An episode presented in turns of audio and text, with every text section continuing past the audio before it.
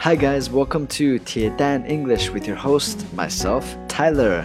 大家好，欢迎收听铁蛋儿英语，我是你的主持人铁蛋儿。Hey guys, welcome back.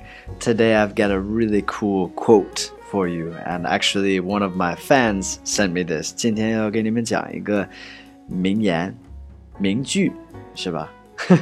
然后是 Robert Collier， 他是一个作家，is an author。这个 quote 是一个粉丝给我的，it's so cool, really really cool. All right, the quote is Visualize this thing that you want, see it, feel it, believe in it. Make your mental blueprint and begin to build.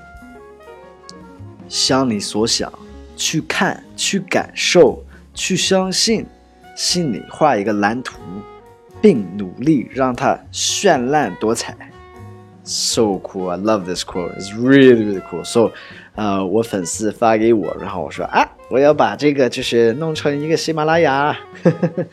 Thank you guys for listening. 欢迎大家关注一下我的微博铁蛋儿 Tyler，还有我的微信公众号铁蛋英语。Have a fantastic day. I'll speak to you guys tomorrow. Bye bye.